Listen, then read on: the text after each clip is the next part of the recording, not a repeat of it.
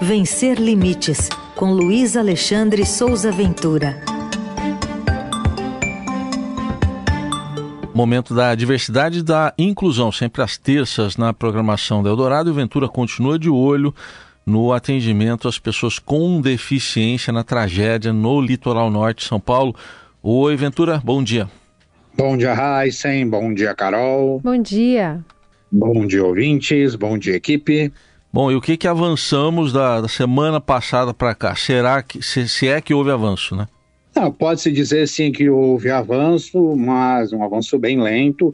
Agora, tem uma informação muito importante, que até agora a Secretaria Municipal da, da, da Pessoa com Deficiência lá de São Sebastião e as instituições que trabalham na cidade disseram que não há registro de nenhuma morte de pessoa com deficiência na tragédia. É uma informação bastante importante. Agora, a gente começa falando a respeito de uma proposta do secretário estadual dos direitos da pessoa com deficiência, Marcos da Costa, é, de, da instalação de um protocolo para atendimento, para localização, identificação e atendimento às pessoas com deficiência ali do litoral norte de São Paulo. O secretário gravou em áudio uma explicação específica aqui para a coluna sobre como vai funcionar esse protocolo. Vamos ouvir, por favor. A nossa proposta é identificar e localizar as pessoas com deficiência que se encontrem em áreas de risco apontadas pela Defesa Civil. Faremos isso em parceria com os municípios e com as entidades que trabalham com pessoas com deficiência, porque é mais fácil essa identificação com quem está no local. A partir daí, a nossa intenção é fazer com que as pessoas deixem as áreas de risco, junto com um programa que envolva habitação, desenvolvimento social, desenvolvimento econômico, porque essas pessoas apresentam um risco maior do que aquele presente para as pessoas que não tenham deficiência nessas áreas. Imagine alguém com deficiência auditiva e que não consiga ouvir o alarme sonoro de que está para acontecer um desastre natural. Ou mesma coisa em relação à pessoa com deficiência intelectual que não consegue identificar exatamente o que está acontecendo. Ou com deficiência motora ou visual, a dificuldade que terá em sair rapidamente de uma casa que está sendo levada para uma enchente ou, por exemplo, para um morro que está cedendo.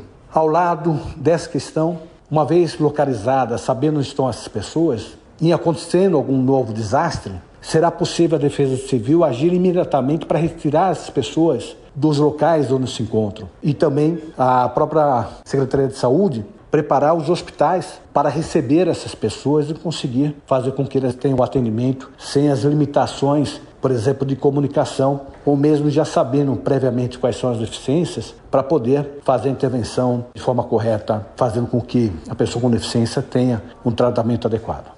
É, esse é o Marco da Costa, secretário estadual dos Direitos da Pessoa com Deficiência de São Paulo, né? Lembrando que essa é a secretaria que o atual governador Tarcísio de Freitas ia extinguir porque dizia que ela era só de vitrine, e está aí o trabalho sendo feito, né? Segundo a assessoria de imprensa dessa secretaria, já foram encaminhados para o litoral norte mais de 1.500 itens para pessoas com deficiência, entre equipamentos e acessórios. São cadeiras de rodas, cadeiras de banho, bengala de madeira e de alumínio, muleta, imobilizadores de joelho, bota imobilizadora, fralda geriátrica, sonda de aspiração traqueal, entre outros muitos itens. Esse material todo foi arrecadado pelo governo de São Paulo, liderado pela Secretaria da Pessoa com Deficiência, a partir de doações de empresas e de entidades da sociedade civil. Esse é o trabalho do governo estadual. Mas também tem o trabalho da prefeitura. A secretária, prefeitura de São Sebastião, né?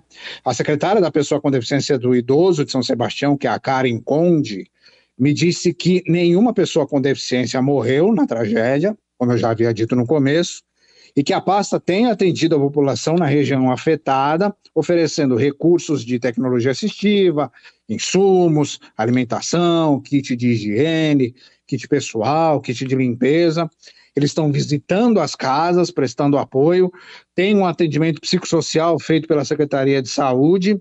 Ela me disse que tem 15 pessoas com deficiência acompanhadas pela Secretaria que foram encaminhadas para os 12 abrigos que foram montados na cidade pela Prefeitura. Tem um trabalho de assistência social do município, avaliando a particularidade de cada uma dessas pessoas. E ela fala que é muito importante a busca ativa por essa população lá eu coloquei no blog uma informação que é bastante importante, que é o WhatsApp da Secretaria da Pessoa com Deficiência de São Sebastião, para quem quiser fazer contato com eles e dizer onde há pessoa com deficiência que precisa de atendimento.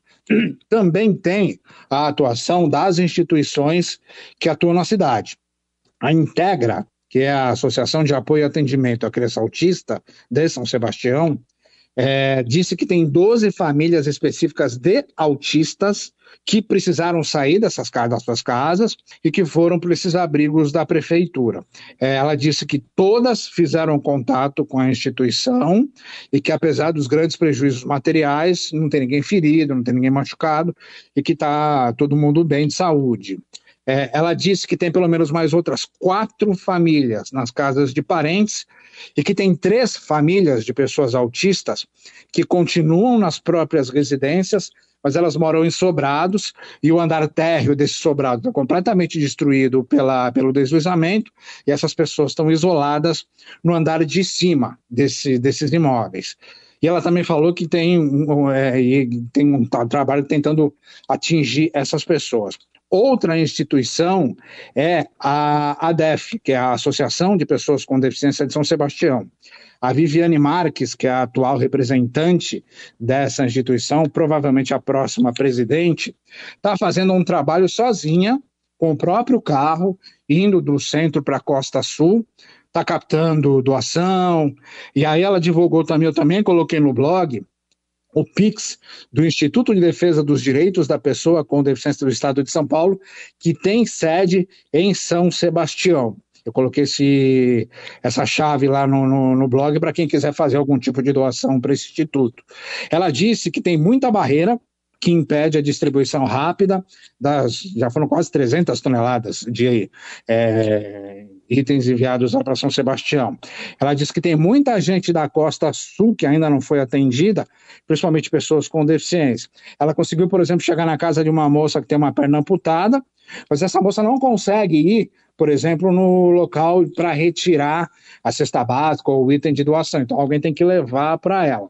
Ela explicou que no trecho de serra onde teve muita queda de barreira na região de Juqueí, só se passa de comboio e que esse comboio é feito em intervalos de 30 a 40 minutos. Como eu falei, ela está usando o próprio carro para fazer essa, é, essas doações. Ela disse o seguinte, que a ADEF, que é a associação, assim que conseguir se organizar, vai apresentar um requerimento para que pessoas com deficiência sejam as primeiras beneficiadas para a entrega é, das casas populares que devem ser construídas ali na região.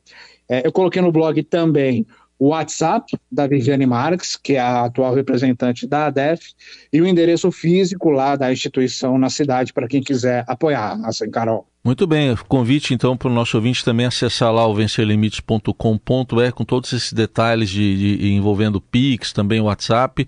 Essas buscas hoje estão no décimo dia, são 65 mortos até agora. E o Luiz Alexandre Ventura volta conosco na próxima terça aqui no Jornal Dourado. Obrigado e até lá. Um abraço para todo mundo.